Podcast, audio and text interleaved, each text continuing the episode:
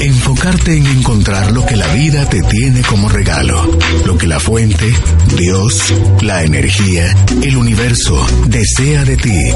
Co-crea tu destino y se manifestarán en tu vida los deseos reales de tu corazón. Carolina la mujer de hoy presenta el segmento Hacia una vida mejor. Así es como le damos la bienvenida a nuestro invitado, el doctor Haroldo Cabrera Mancio, médico y cirujano con especialidad en ginecología y obstetricia y una amplia gama de estudios en medicina complementaria. Hoy está con nosotros para hablar sobre el tema fibromialgia psicosomática y medicina complementaria. Haroldo, buenas tardes, bienvenido a la radio. Buenas tardes, Carolina, muchas gracias, como siempre, por tu invitación para compartir aquí contigo esos temas que indudablemente son de beneficio para todos los que nos escuchan.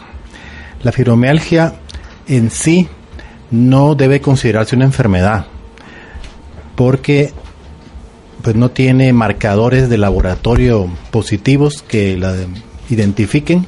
Los síntomas son vagos y la persona muchas veces es clasificada hipocondríaca, o sea, de que se queja pero no se puede demostrar como tal que está enferma. Entonces vive una contradicción total porque su cuerpo, sus redes neuronales le dicen que está enferma y las demás personas no se lo creen. Y es triste. Y eso además de los síntomas que la enfermedad presenta, le provoca depresión, indudablemente, y frustración. Entonces la fibromialgia es un síndrome, es un conjunto de signos y síntomas que más o menos se ha caracterizado en los últimos años para que la podamos diagnosticar y no tiene un tratamiento definitivo. en sí no tiene un tratamiento ortodoxo, los resultados son malos, es bastante frustrante para la persona, para los familiares y para el médico tratar la fibromialgia. Podríamos decir que es la fibromialgia entonces viéndola de otro punto de vista, es la enfermedad de las emociones no expresadas, porque ahí es donde queremos llegar.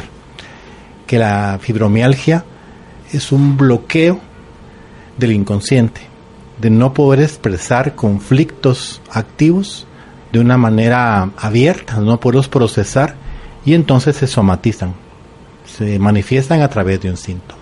Conozco la historia de una señora donde había mucho enojo, mucha tristeza en su relación matrimonial, mucha frustración, mucha decepción, mucho dolor. Y el padecimiento de ella de años de esto, cuando finalmente ella empieza a ir a terapia, empieza a bajar muchísimo su malestar, o sea, empieza a sentir mejoría, pero como era tan vergonzoso lo que ella tenía que sacar porque sí fue víctima de vejamen y medio. Eh, era como, poquito era lo que soltaba de información y ella cuando finalmente logra hacer una buena catarsis y fluye más con más información. Diría yo, si ya estoy vomitando, ahora vomito completo, ¿verdad? Pues sí, no, es un poquitito. El bienestar, lo que a ella le, le mejoró eso, Haroldo, Digo, Dios mío, y si tú podías ver a esta señora, jamás, jamás te hubieses imaginado que dentro de ella iba toda esa historia. Ahora interesante, es mujer. Sí. Porque clásicamente el 85% de las personas afectadas son mujeres y nada más un 15% son hombres, o sea, una proporción de 8 a 1. Y eso es en nuestros países, pues por los patrones socioculturales por la represión que clásicamente la mujer ha sufrido desde décadas y sigue sufriendo, en donde no puede expresarse, en donde tiene que tener como una ira contenida, toda esa violencia que sufre, toda esa injusticia también, que si recordamos la psicosomática del doctor Salomón Selam, son las emociones que identifican al hígado de la vesícula biliar, que como vimos allá en la clínica, son del elemento madera, que es hígado, y el tejido del hígado lo vimos es el músculo. Y las emociones son entonces ira contenida, injusticia y rencor, típicamente. y así lo escriben también las escuelas de psicosomática clásica. Entonces la persona no tiene esa capacidad de poderse expresar precisamente por esos mismos patrones socioculturales que se aprenden desde la infancia. Entonces el niño aprende o mal aprende a imitar lo que hacen los adultos, a tratar de quedar bien, hacerlo todo perfecto para que no se ofendan los mayores y a tener una doble personalidad a no poder expresar realmente lo que es. Y ese bloqueo emocional es lo que en última instancia va a provocar la enfermedad. Clásicamente se presenta entre los 20 y los 50 años y tiene varios síntomas típicos. Hay una clasificación gráfica en donde pueden identificarse 18 puntos clásicos, puntos sensibles o puntos de dolor que se agrupan en el cuello, en los hombros, en los codos, en la espalda, en el pecho, las caderas y las rodillas. Son puntos que a la más mínima presión desarrollan dolor terrible. Entonces cuando hacemos el diagnóstico y encontramos 11 al menos de esos 18 puntos, podemos decir que la persona tiene una fibromialgia. Además de que esos dolores se presenten por más de tres meses. Clásicamente la persona con fibromialgia también, yo ya lo mencioné, padece de depresión, de ansiedad, de una frustración creciente, cambios de humor, pérdida de apetito. También algunos refieren falta de concentración, lagunas mentales.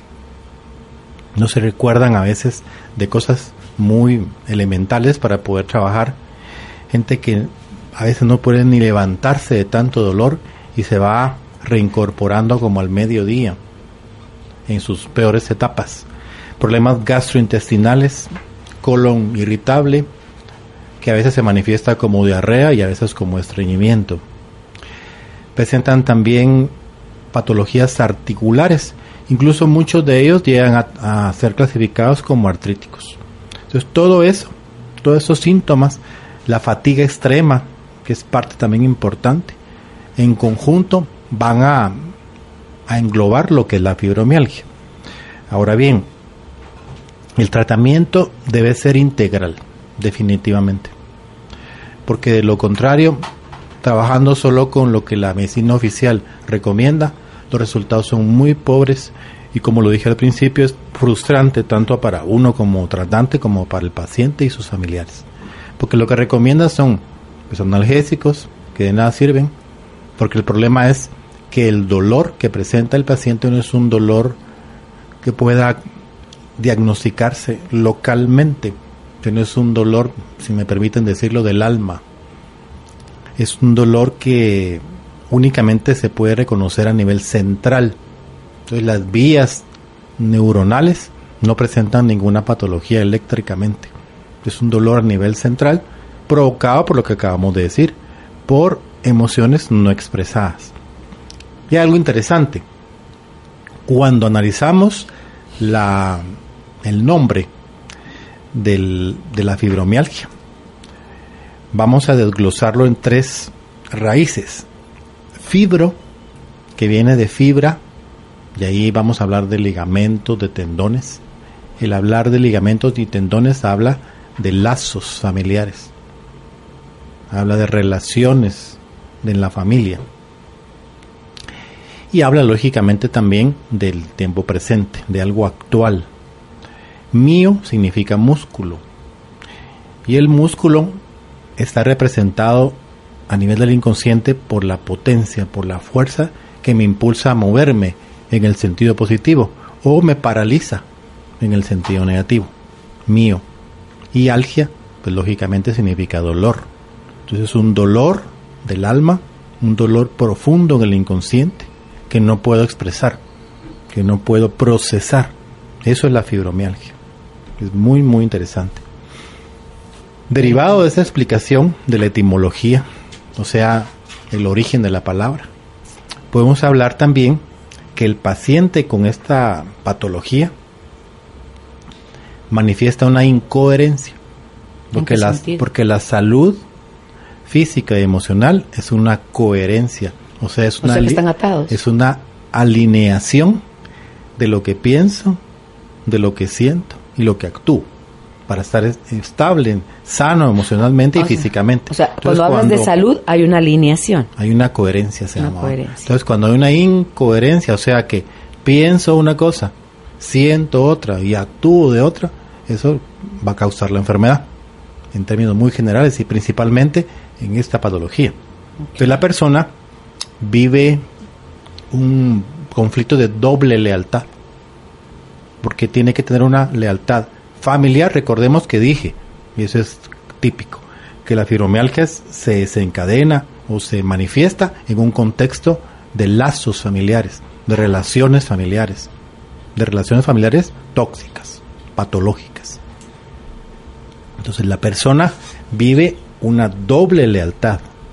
¿Qué significa eso?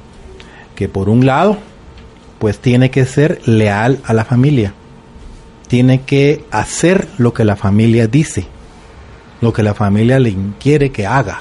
Y muchas veces la persona no lo quiere hacer. Y esa incoherencia, ese doble mensaje, es lo que produce en última instancia el conflicto primordial. Claro, como no, si estás haciendo todo el tiempo cosas que no quieres hacer, tengo que hacer, ira contenida, ira contenida, ira contenida, sumisión, ira contenida. Entonces son personas de ¿eh? una personalidad típica como la cenicienta que es la flor centauri, por cierto, en, las flores de Bach, que también vamos a hablar de la terapéutica, que no pueden decir que no, y que quisieran decir que no, pero siempre dicen que sí, personas muy serviciales, personas de que lavan, que arreglan las cosas, aunque en el fondo no lo quieren hacer, y los demás no se lo agradecen, es más, los critican, los hieren, los lastiman.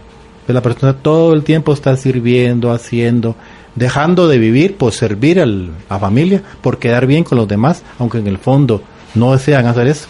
Quieren vivir su vida, quieren ser libres, como todos los demás, y no lo pueden hacer. Y ese conflicto, esa contradicción de día y de noche constante y permanente, es lo que desencadena finalmente la fibromialgia. Una paciente de 25 años, Ana, pues normal, entre comillas, toda su infancia, aunque si uno analiza su infancia ya se ve que manifiesta ese tipo de personalidad, que es una niña obediente, que siempre dice que sí a todo lo que mami dice, quietecita, que jamás hace un berrinche. Esa niña vivía en el seno de una familia que tenía mm, como trabajo una empresa de laboratorio biológico. El papá era químico biólogo, la mamá también, y a su vez los papás de ellos eran químicos biólogos y tenían un laboratorio de mucho prestigio y era su mod vivente. Y por lo tanto, pues ellos querían y suponían que sus hijos tenían que seguir el negocio. Pero la niña, a pesar de ser tan femenina, entre comillas, tú la ves una mujer delgadita, sonriente, con ojos de gato Garfield, y que siempre dice que sí a todo, ella quería ser ingeniera mecánica porque vive en el entorno de una familia de seis hermanos, donde es la única hija, mujer. Creció jugando con sus hermanos, carritos y desarmando y armando cosas. Y su pasión pues eran las máquinas. Y en el fondo su ambición era llegar a ser una ingeniera mecánica. ¿Y qué estudió? Pero como la presión de la familia la orientaba para tirarse a química y bióloga, ella no quería defraudar a sus papis, pues estudió química biológica. Y en el tercer año, después de estar pues, obligada a hacer lo que no quería, porque su pasión era la ingeniería mecánica, ella desarrolló su primer ataque de fibromialgia a los 22 años. como típicamente se describe, entre los 20 y los 50. Mujer, ¿no?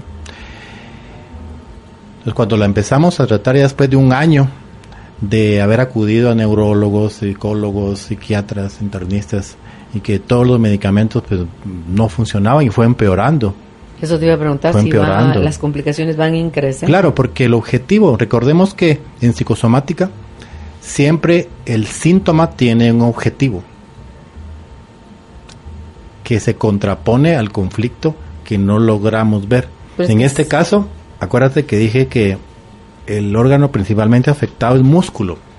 En a su vez tendones y ligamentos, eso es hígado y que está asociado con los sentimientos de ira contenida, injusticia, rencor. Y músculo tiene que ver con el movimiento, con el ir hacia adelante, con tener una dirección en mi vida. en positivo y en negativo, paralizarse.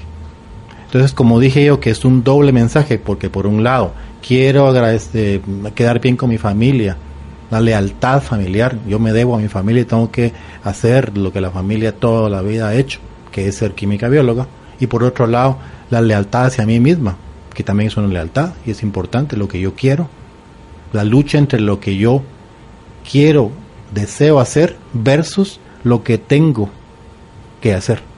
Entonces, esa contradicción es la que paraliza a la persona literalmente y el músculo expresa porque no podemos hacer las dos cosas no podemos tener un pie en un lado ir a la izquierda y el otro pie a la derecha es imposible tenemos que ir en una dirección. Entonces cuando tenemos dos mensajes uno me lleva hacia una dirección y otro me lleva hacia la otra. El caos me paralizo me paralizo. Y esa parálisis ese querer moverme hacia un lado y estoy mal, me muevo hacia el otro también, es lo que produce los dolores musculares típicos de la fibromialgia, que se acompañan con lo, con lo que además mencioné, con problemas intestinales, con problemas de concentración, dolores de cabeza, insomnio, típicamente entre la 1 y las 3 de la mañana, que tiene que ver, según los chinos, con hígado también. O sea que el órgano más afectado es hígado, que tiene que ver con la desintoxicación real, física, y con la desintoxicación emocional. Interesantísimo, me llamó la atención cuando vi la figura en el contenido que enviaste, que por cierto tenemos contenido para compartir con ustedes. Si envían un mensaje de texto desde su celular al 5025, la palabra contenido, les llega este material de regreso. En las figuras humanas que están ahí, Haroldo, la alta cantidad de puntos están de la cadera para arriba y solo un punto acá abajo en las rodillas. Claro. Eh, digo yo, si el músculo es el que le da equilibrio al esqueleto, es el que le da la fuerza para levantarse, los tendones son los que lo hacen movible, flexible y todo esto, que esa es tu familia, en realidad es la que te da todo ese soporte, es, lo que uno anhela sentir en, en, su, en su nido familiar y no te dejan ser y no se fomenta o raramente, rara vez se fomenta el veniste a ser tú sé tú mismo, conviértete en la mejor versión. Yo soy química bióloga, si lo tuyo es ser pintor, sé pintor y aquel quiere ser ingeniero industrial, pues eso va a ser y el otro quiere ser eh, coso de belleza, escultor de belleza, pues eso va a ser.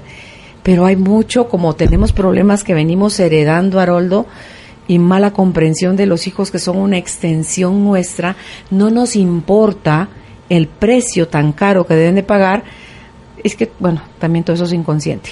Totalmente. Con tal de salirnos con la nuestra, digámoslo así, porque todo eso está bajo la tutela de lo hago por amor. Yo sé lo que te conviene, yo quiero lo mejor para ti. Claro, porque también al estar enfermo y manifestar todos esos síntomas, atraigo la atención de la familia. O sea, inconscientemente. Con quien quiero estar bien, inconscientemente quiero que me arropen, que me quieran, porque en el fondo no me siento querido. Entonces, enfermándome de eso, la, la, familia obligadamente va a poner sus ojos en mí, me, va a tomar en cuenta. Entonces veía yo ahí en la figura la cantidad de puntos que hay, por decirlo así, de la cintura para arriba. Si tú te tuvieses que cargar un bulto, no te lo vas a poner en las piernas y vas a ir brincando, te lo pones aquí en el hombro, en el lomo o en todo caso en los brazos para cargar algo pesado. Entonces esa carga de ir en contra de ti mismo, Haroldo, no sabemos, no hemos aprendido a ser leales a nosotros. Esa es la clave. Todo es simbólico, entonces el dolor en el hombro, tú lo has dicho, simbólicamente es una carga que no quiero llevar. A veces hay dolores en los brazos, los brazos tienen que ver con la acción. Entonces son acciones, actitudes que estoy haciendo pero que no quiero hacer. Y los dolores en las caderas, en las piernas, tienen que ver con la dirección, con el movimiento. Entonces no quiero moverme porque no sé si moverme a la derecha o a la izquierda, ese doble mensaje, ese doble apremio entre amar, odiar, entre, entre ser y tener que, entre el deber y el placer, ese doble apremio, toda esa contradicción constante es la que detona en, la, en los dolores, en la somatización de la enfermedad. Ahora bien, también hay otros conflictos que podríamos describir, y hablando un poquito más de psicosomática, para poder entender la fibromialgia. El primero que lo mencionamos que es un conflicto de dirección Es un conflicto de no saber a dónde ir, en temor a equivocarme de dirección porque es lo que tengo que hacer porque mis padres es lo que esperan de mí o lo que yo quiero hacer. Eso me da total inseguridad y eso me paraliza totalmente, el no saber a dónde ir, que si la dirección que estoy tomando en mi vida no me satisface. ¿Qué estoy haciendo aquí? Estoy perdido, estoy desubicado. Y entonces, pues como no sé a dónde ir y estoy inseguro, pues entonces me paralizo, me quedo quieto. Eso va a producir finalmente una afectación de la glándula suprarrenal, que es la encargada de producir el cortisol, la cortisona, que es la hormona del estrés. Todo principia en el hipotálamo. Y el hipotálamo es el director de la orquesta del estrés y tiene que ver con las emociones y tiene que ver con toda la cascada metabólica del cuerpo. Es el director. Ahí, entonces cuando los conflictos aparecen, cuando el bloqueo se manifiesta, el hipotálamo empieza a lanzar señales para producir corticotropina, se llama eso en la hipófisis. Y la hipófisis a su vez estimula la suprarrenal para que produzca el cortisol, cortisol, hasta que la agota. Produce un agotamiento suprarrenal, que hemos hablado de eso. Y eso es parte de la enfermedad. Inflamación, totalmente. Acidificación, todo para... Totalmente en un bloqueo total, a todo nivel. Y el siguiente conflicto, que también lo hemos mencionado, es el conflicto de desvalorización. Recordemos que hay niveles de desvalorización. La desvalorización más profunda es hueso pero también otro tipo de desvalorización a nivel muscular y a nivel linfático. Lo que nos atañe el día de hoy es a nivel muscular. Entonces, ese tipo de desvalorización se podría entender desde el punto de vista de decir, no puedo hacer esto, es demasiado para mí, me siento incapaz para hacer todo eso que se me está pidiendo. Si me muevo para allá estoy mal, si me muevo para el otro también estoy mal. Entonces, por lo tanto, también no me muevo, pero es por el conflicto de sentirme muy poco para la tarea que se me está queriendo imponer encima. Es el conflicto de desvalorización. No voy a dar la talla. Y lo que se inflama son los músculos, no dar la talla. El tercer conflicto es un contacto familiar impuesto. Entonces tiene mucho que ver con el ejemplo que tú, tú contaste de la persona que está sufriendo con el marido que no la valoriza, que abusa de ella, en todo sentido de la palabra, y que ella está menospreciada, que está totalmente reprimida, que es otra palabra importantísima, la represión, tanto a nivel intelectual como a nivel sexual, por decirlo así. Y entonces todo eso que me obliga a estar en un lugar, tengo que estar donde yo no quiero estar y sufro, también me va a provocar un dolor. Dolor del alma que se va a manifestar en el cuerpo. El estar en una situación o con una persona en que yo no quiero estar. Eso es un contacto impuesto. Y por último, el miedo a la muerte. Pero no es una muerte real, no es una muerte física, sino es una muerte de mi personalidad, es una muerte de mi identidad. Desaparecer yo. Exactamente. Entonces cuando temo a desaparecer yo, a no tener una identidad, a tener un sentimiento de no pertenencia de mi familia, porque nadie me quiere, porque todos me critican, porque todo lo que hago está mal, a pesar de que lo hago con tal de quedar bien con ellos, pero no me valoran. Entonces tengo miedo a morir, a perder mi identidad, a morir para ellos. Y eso también se manifiesta en la fibromialgia, con dolores a nivel muscular y todo lo que describimos. Ahora bien, cuando estamos hablando a nivel emocional, los dos emociones principales también que vamos a ver es la culpa, mucha culpa y el miedo. El miedo paraliza y la culpa también impide el alcanzar un objetivo, una meta, una dirección. Hay un caso interesantísimo que se parece al que tú contaste una paciente también, son mujeres, recordemos, las que tienen fibromialgia, que ella vivió la historia que tú contaste, con un marido abusador, machista, que no la dejó hacer nunca nada, que la tuvo bajo su zapato, que la maltrataba psicológicamente, emocionalmente, financieramente, sexualmente. Logró salir de esa relación y encontró pues, una persona totalmente opuesta. una persona demasiado complaciente, que no la dejaba hacer nada porque lo quería hacer todo, que era su princesa. Y era sana, entre comillas, físicamente, cuando vivía con el abusador. Pero cuando comenzó a vivir con el marido complaciente, buena persona, el príncipe azul que todas quisieran tener, enfermó de fibromialgia. Es cómo entender en dónde está el conflicto. Decía falta el conflicto. Lo acabamos de decir que ella llegó un momento en que el primer marido la desvalorizó tanto, que la apachó tanto, que ella cuando encontró al príncipe azul, al príncipe azul, se sintió no merecedora, él se sentía culpable, que era que él era mucho para ella, y entró en una desvalorización que manifestaba en sus músculos. Entonces es, es complejo, pero es interesante cuando uno ya comprende por dónde va la cosa y uno puede ayudar a la persona. Entonces, ¿cómo podemos ayudar a esta persona? Aceptando, a sí misma primero, aceptando que merece ser tratada de esa manera. Trabajar la autoestima. Y trabajar la autoestima. Y trabajando de esa manera, pues se sanó, se fue recuperando poco a poco y la relación se normalizó y empezó a disfrutar realmente de esa persona que... ¿Esto es algo que se cura en su totalidad, Harold? Si se trabaja integralmente, sí se trabaja solo desde la óptica, la medicina tradicional, no. Es crónico, es incurable, lo dice el libro. Medicina interna es incurable. Pero hemos visto casos curados porque vamos al origen, a encontrar los conflictos como en este, estos casos que estamos describiendo. Y si el conflicto se trabaja adecuadamente a través, primero, de la toma de conciencia de qué es lo que me está provocando los dolores. Cuando logramos emerger del inconsciente al subconsciente, al consciente, y procesamos y aceptamos lo que nos está produciendo el problema, es el primer gran paso. Ya no tenemos necesidad de somatizar. Ahí empieza la mejoría. Segundo, lo mencionó también Salomón, ¿te acuerdas?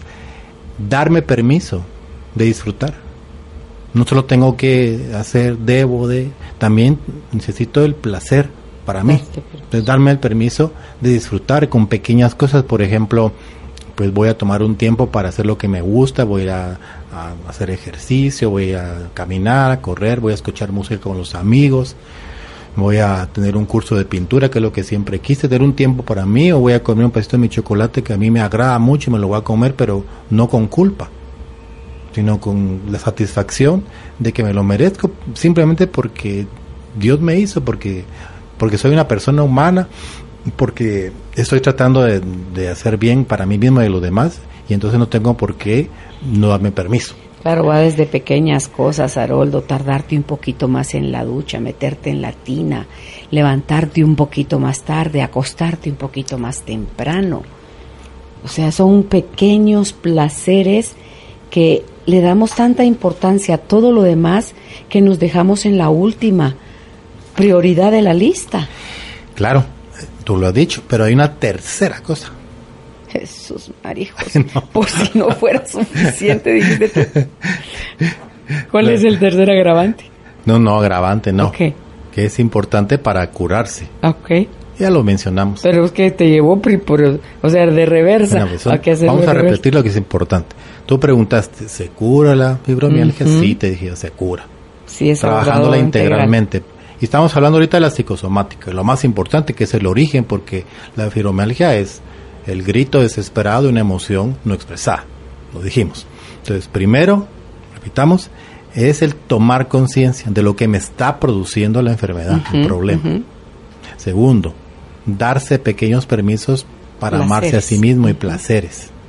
Y tercero, más difícil, romper, poner límites con las relaciones tóxicas familiares que me llevaron a eso. Eso te iba a decir hace un rato, porque personas que están en el punto uno que dijiste, toma de conciencia. Y no hace nada. Entra, es que ahí también entran en una lucha, Haroldo, porque han vivido tanto el rol de buena gente que pensar en cortar o en poner límites es como de la noche a la mañana volverte el villano de la película, porque no saben, como no saben cómo poner límites en amor, creen que es volverse el villano de la película. Entonces, no, usted me está diciendo que eso significa que yo corte con mi marido, que me divorcie. ¿Y usted qué cree que yo quiero dejar a mis hijos sin papá? O y prefieren seguir viviendo su infierno, Haroldo, porque se les hace una decisión muy violenta o muy ruda tener que hacer esos grandes claro, cambios. Pero para llegar ahí, eso iba, tenemos que trabajar muchísimo eh, reentrenando a la persona en su forma de pensar para que cambie sus actitudes. Me decía un amigo muy cercano que ya trascendió, yo lo he dicho muchas veces, lo más difícil es desaprender, me dijo.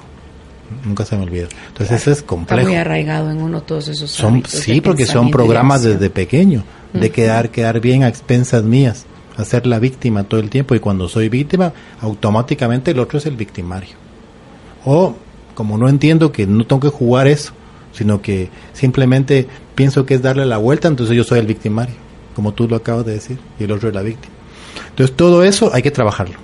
Hay herramientas valiosísimas de compañeros que, que están aquí contigo todos los días en las entrevistas. Apoyan a eso. Como por ejemplo el trabajar con las constelaciones familiares, que es una herramienta fabulosa. El trabajar eh, con otras técnicas como el tapping, se llama, que alguna vez tenemos que hablar de eso, del tapping y el EMDR. Son técnicas eh, para trabajo emocional. La psicogenealogía también es muy útil. La hipnosis también ericksoniana el trabajar con psicología conductual, el hacer responsable al paciente de esa toma de decisiones, porque como tú dices, ¿de qué sirve reconocer el problema si me voy a caer en lo mismo? Si de nada. de víctima. De nada, absolutamente voy a seguir enfermo y voy a empeorar, porque ya sabiendo y no hacerlo es peor. Claro, combinado todo eso con las terapias complementarias, que eso teníamos que llegar. Cuando ya trabajamos plenamente la parte psicosomática está plenamente identificada y en proceso de trabajo acompañamos con la nutrición. nadie nadie habla de eso. Si, si la alimentación, signo de interrogación. Total. ¿Cuánto tenía que ver eso para mejorar tu. Total, como es una enfermedad multifactorial, la nutrición es básica y nadie habla de eso. Yo lo he dicho muchas veces en la universidad, tristemente, si bien nos dan dos meses de nutrición es mucho, no nos enseñan nada de eso y es básico y es fundamental. Es la, clave. Déjame ir con esta clave a la pausa, al contacto con nuestros patrocinadores. Al regresar, hablamos, aborda ya Haroldo de lleno la importancia de alimentarse adecuadamente para mejorar este padecimiento. Claro. 24, no, no, no, perdón, perdón. Eh, mensaje de texto desde su celular al 5025. En Facebook estamos como Carolina la Mujer de hoy. Hay contenido para compartir si usted desea el resumen de este material porque ahí está puntualizado en la figura humana las áreas que se afectan con la fibromialgia y como explica en el texto Haroldo, si al presionar cualquiera de estos 18 puntos en por lo menos 11 usted tiene un dolor agudo, bueno, podemos hablar que está padeciendo de fibromialgia. No deje de obtener el material, por favor. Ya volvemos. Inicia un espacio publicitario. Ya volvemos con más del programa Carolina la Mujer de hoy. Por Globo. Tus recuerdos. Tu música. Para recibir las recomendaciones de este tema, envía la palabra contenido al 5025. Ya de regreso con nuestro invitado, el doctor Haroldo Cabrera Mancio. El tema de hoy es la fibromialgia psicosomática y la medicina complementaria. Al irnos a la pausa, hablaba Haroldo sobre eh, la alimentación. ¿Qué es lo que se recomienda cuando se padece de... ¿Hay algo que tengas que quitar? Hay un par de cosas que quiero hablar alguien muy reconocido está hablando sobre, bueno, hace muchos años que tenemos el hábito de tomar agua embotellada. Y el agua embotellada, si bien es cierto, está súper purificada y ahí no hay ni una sola bacteria en ese sentido perfecta. También es un agua que tiene muy pocos minerales. Entonces al tomar un agua sin minerales, estamos depletándonos de los minerales que son básicos para el funcionamiento del cuerpo, los oligoelementos. Y algunos hablan de que la fibromialgia tiene que ver con una depresión de minerales. Tanto así que suplementando los oligoelementos, que la terapia ortomolecular, muchas personas mejoran sustancialmente. Entonces el asunto del agua y que no solo está en, en una publicación, hay varias publicaciones y estudios al respecto. Uno. Dos, la nutrición propiamente dicha, lo mencionamos la vez anterior cuando hablamos de la sensibilidad aumentada al gluten.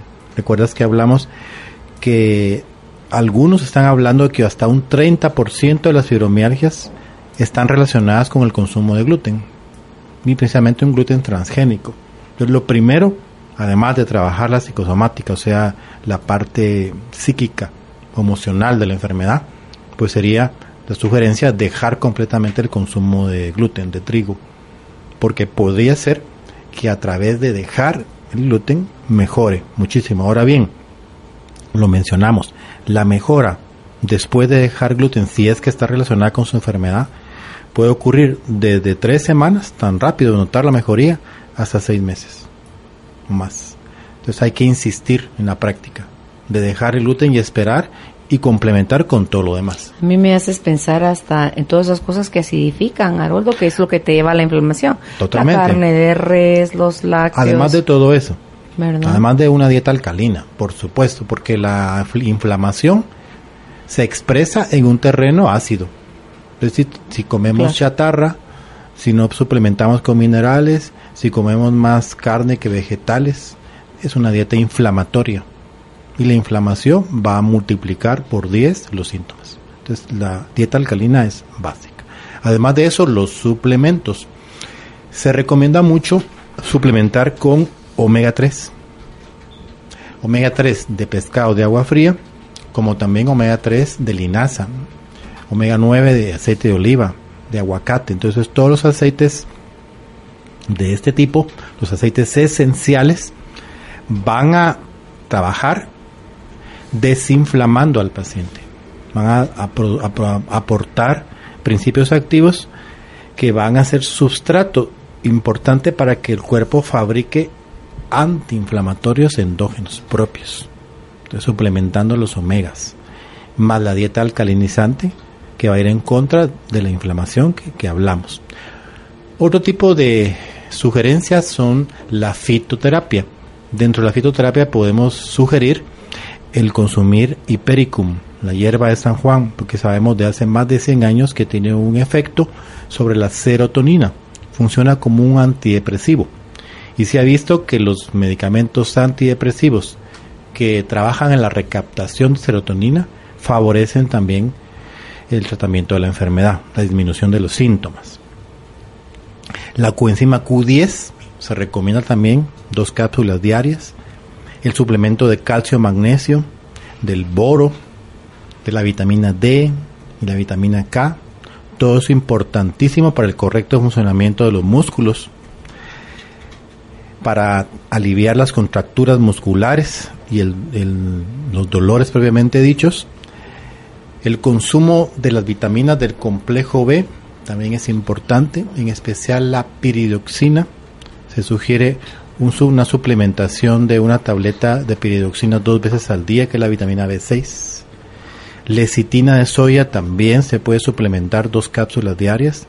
La vitamina C con bioflavonoides es muy energética, muy importante, es antioxidante.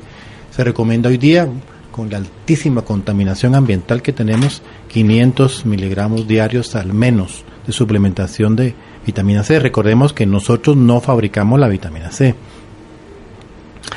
ya hablé de los ácidos grasos esenciales, pero también podemos recomendar la equinacia. Recordemos que la equinacia es una planta originaria de los nativos americanos que la utilizaban muchísimo para trabajar las infecciones, porque bien es sabido que la equinacia purpúrea tiene una acción en el sistema inmune estimulando la actividad del sistema inmune. Y también una de las hipótesis del origen de la enfermedad, de los múltiples orígenes de la enfermedad, es la afección del sistema inmunológico. Entonces se recomienda equinacia, el ajo. El ajo también es un suplemento importante para eliminar parásitos, también para activar el sistema inmune. Aunque si el paciente tiene gastritis, pues no se aconseja mucho el ajo porque podría irritarle eh, la mucosa gástrica. Por lo tanto, puede consumirlo en la comida, en una sopa, en la ensalada, en un aliño, el ajo. El arpagofito y el sauce son dos plantas que en la fitoterapia clásica se han usado por muchísimo tiempo para tratar el dolor. Son analgésicos, trabajan a nivel de las prostaglandinas, desinflaman los tendones y las articulaciones. Y por supuesto, el tilo, la valeriana, el lúpulo, la amapola, la melisa, son todos principios activos que como bien sabemos van a trabajar estabilizando el sistema nervioso, produciendo relajación del sistema nervioso que es muy importante en el paciente con fibromialgia. Sobre eso que acabo de recomendar, en la experiencia en el instituto trabajamos muchísimo, lo dije al principio, con las flores de Bach, porque entrevistando al paciente podemos identificar cuáles son las emociones básicas que están detrás de la enfermedad y elegir de esta manera las flores indicadas para trabajar o para estabilizar cada emoción. Si el paciente tiene rencor, por ejemplo, pues el willow. Si uno tiene una cólera a flor de piel, pues el holly. Si es un paciente que describí clásicamente complaciente, que, que siempre hace cara de, de, felicidad cuando está triste, pues el agrimonia. Y si es un paciente que tiene el prototipo de la cenicienta que no puede decir que no, pues el centauri. Mencioné muchas veces en el pasado a una mi paciente hace mucho tiempo que me consulta por un dolor en hombros. Bueno, tenía dolor de espalda, pero principalmente en los hombros. Y al tocar, habían varios puntos dolorosos en los hombros. Y platicando con ella, una persona de 65 años me dice que se casó, pues tuvo un matrimonio pues, más o menos aceptable. En aquel entonces había mucho más machismo que ahora y las mujeres eran muy reprimidas y ella nunca pudo hacer lo que ella quiso, siempre, siempre tenía que hacer lo que el esposo decía. Pero ella decía, bueno, cuando seamos viejos y cuando yo ya me libere un poco de las tareas de la casa, de los hijos, yo ya voy a poder hacer lo que yo quiero. Pasó el tiempo, em, pasaron las actividades típicas de la infancia, la adolescencia, los hijos se casaron, se fueron y cuando ella se frotó las manos, se dijo, bueno, ahora voy a hacer lo que yo quiero. El marido se fue capaz. Los hijos la empiezan a, obligar a cuidar a los nietos. Como es típico hoy día, hoy en la mañana hablaba con una paciente que llegamos a la conclusión que el conflicto, el estrés, era porque pues, sus hijos le llevan a las nietas para que vivan ahí de lunes a viernes, para que tengan cerca la universidad, porque ellos se fueron a vivir lejos. Y ella que ya estaba sola, tranquila, ya no puede ir al gimnasio a hacer sus cosas porque tiene que cuidar a la nieta de 20, 24 años. No, yo creo que de poder puede, es tan aprensiva que ni ella se da permiso a pensar que las nenas de 24 años puedan prepararse el desayuno, hacer su cama, hacer cosas. Sigue siendo esclava de ella misma. Pero, pero, pero, el conflicto es, no les puedo decir nada o tengo que tener tacto para, no, para decir las cosas porque ellas fueron criadas por su mamá, que no es la hija de ella, es el hijo. Y entonces puedo entrar en conflicto con mi nuera por tratar de corregir a mi le a mi marido vamos mudémonos de casa bueno la paciente que estoy contando qué horror. Viene entonces y cuando ella dijo voy a hacer lo que yo quiero finalmente empieza a cuidar a los nietos. Y cuando ella quería ir a la iglesia con sus amigos no puede. Y cuando quería jugar canasta con sus amigos no puede porque tiene que cuidar a los nietos. porque hacerlo significa ser mala. Así es. Es el conflicto otra vez de lo que tengo y debo de hacer con lo que yo quiero. Pues entonces, sin haber estudiado para nada todo esto, porque se fue hace mucho tiempo, y le digo, mire, ya se dio cuenta que usted tiene ese dolor en sus hombros porque lleva una carga tan pesada que usted no quiere llevar y está cansada de llevarla. ¿Por qué no aprende a decir que no? Diga que no, no se va a caer el mundo. No Pruébele, si dice que no. Y en eso, casualmente, porque no existen las casualidades, la llama uno de sus hijos me dice, mire mamá, eh, quiero que me cuide a Benjamín porque tenemos que salir con mi esposo hoy en la noche. Entonces ella me mira, no. ¿Cómo que no? no, no, porque mi doctor me dijo que tengo que decir que no. Y ya no puedo, me voy a jugar canasta con mis amigas y hoy no puedo, mira quién te lo cuida. ¡Ah, ¡Qué rico! y, a, partir de ahí, el ella poco a poco, poco, pensar que no, que no, que no, poner límites. Y se le quita el dolor de hombros hace años fue eso. Podemos trabajar con auriculoacupuntura, por supuesto, y hay puntos importantes reflejos en el del ceripotálamo, de la hipófisis y de las regiones afectadas. Podemos trabajar también con la bioresonancia, que es otra herramienta fabulosa para trabajar la fibromialgia. Y lógicamente, pues la bendita terapia neural también, porque muchas veces hay bloqueos a nivel de dientes. Por cierto, Parte de las manifestaciones también físicas de la fibromialgia es el bruxismo. Rechinar los dientes. ¿Y qué es rechinar los dientes? Es ira contenida. Recordemos que Salomón se la habló del yacente y que el yacente habla en las noches. Mueve la boca, los músculos, se trata de, expresarse cuando la persona está dormida y ese es el bruxismo. ¿Y los que hablamos dormidos qué? También Tenemos un yacente. Está totalmente. Ave María Purísima. Vamos a buscarlo.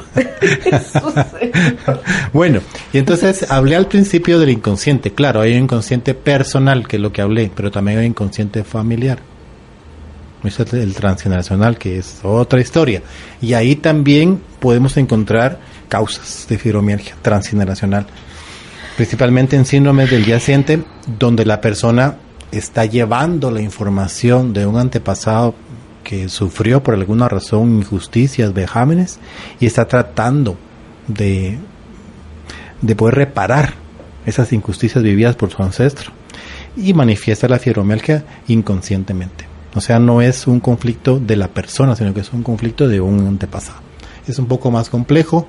Ahí podemos recordar a María Toroca, Isaac Abraham, que son los pioneros del transgeneracional cuando hablaron del síndrome de la cripta, el síndrome del fantasma, de Anne Schutzenberger, que escribió Ay, mis ancestros. Bueno, hay tantísima información interesante y eso ya es harina de otro costal, pero básicamente creo yo que hemos cubierto en un paseo en avión de las posibles causas de la fibromialgia y cómo la podemos tratar de una manera integrativa y cómo hay posibilidades no solo de alivio, como tú bien preguntaste, de cura, de muchos años de sufrimiento, de muchos años de incomprensión, tanto de los médicos, porque llegan a pobres también para los colegas que no tienen más herramientas que las que les enseñaron.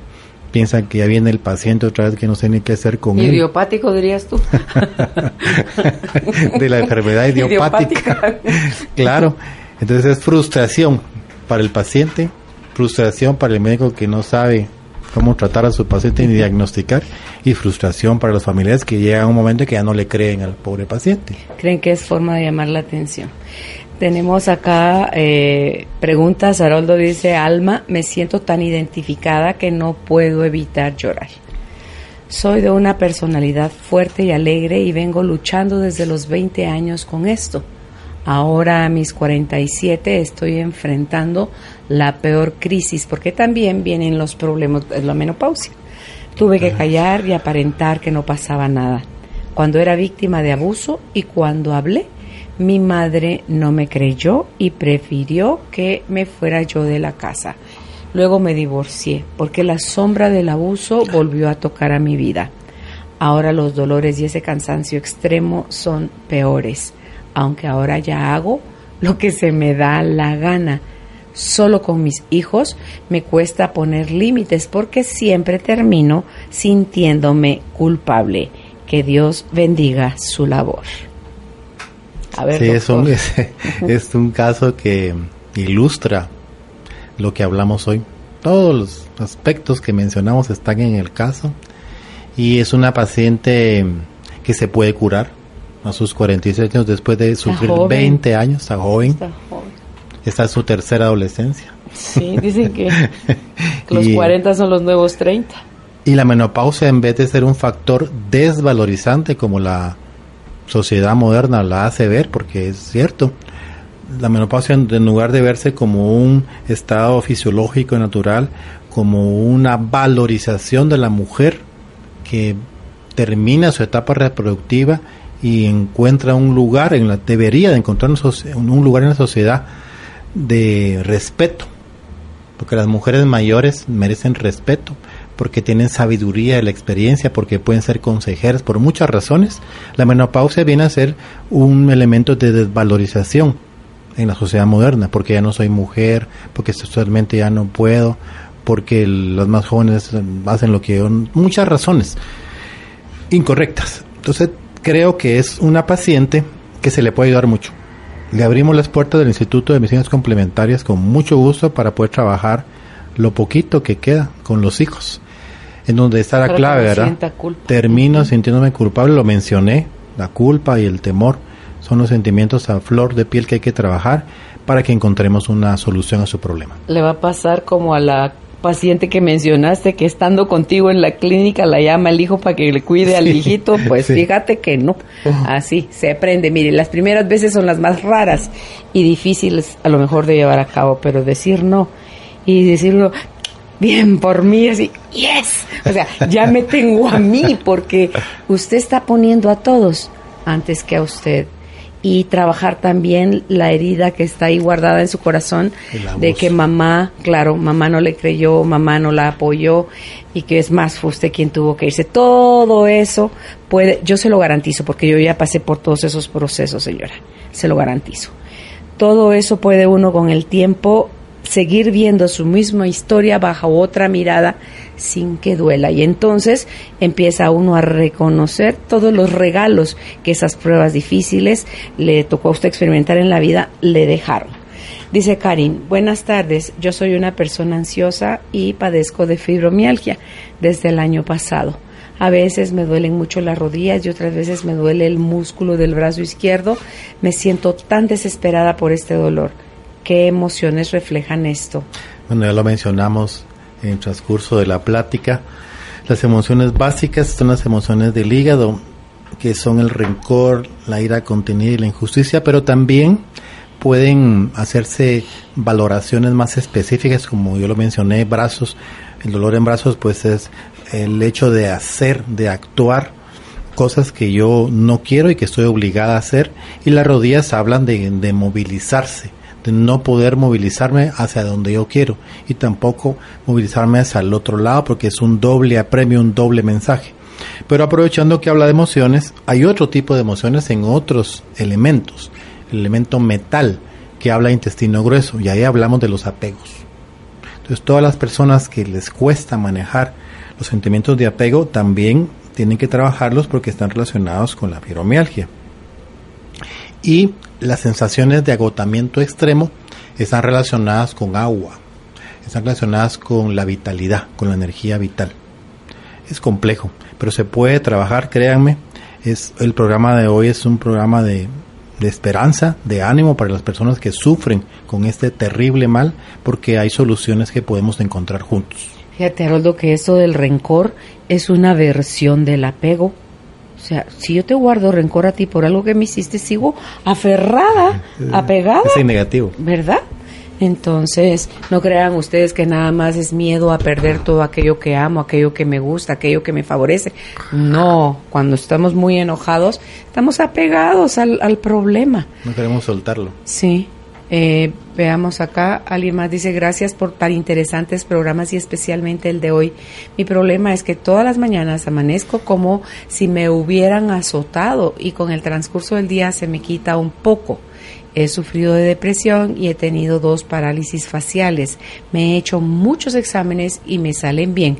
¿Qué me aconsejan? ¿Me dejas a mí aconsejarle? Por favor, vaya a la clínica del doctor Haroldo Cabrera Mancio porque el tema que se desarrolló hoy la describe a usted perfectamente y usted puede ir de doctor en doctor y no encontrar ninguna situación. En el Instituto de Medicinas Complementarias tienen un equipo de profesionales, no es solo Haroldo, que trabajan a beneficio de usted, donde dependiendo del área que corresponda, es en esa área donde la van a atender. Y los eh, la medicina complementaria que ellos le ofrecen es amplísima también. Lo mencionó Haroldo hace un momentito, florales de Bach, eh, terapia neural, auri ¿Cómo se llama? Aurículo acupuntura. Ese me hizo más difícil. Aurículo acupuntura.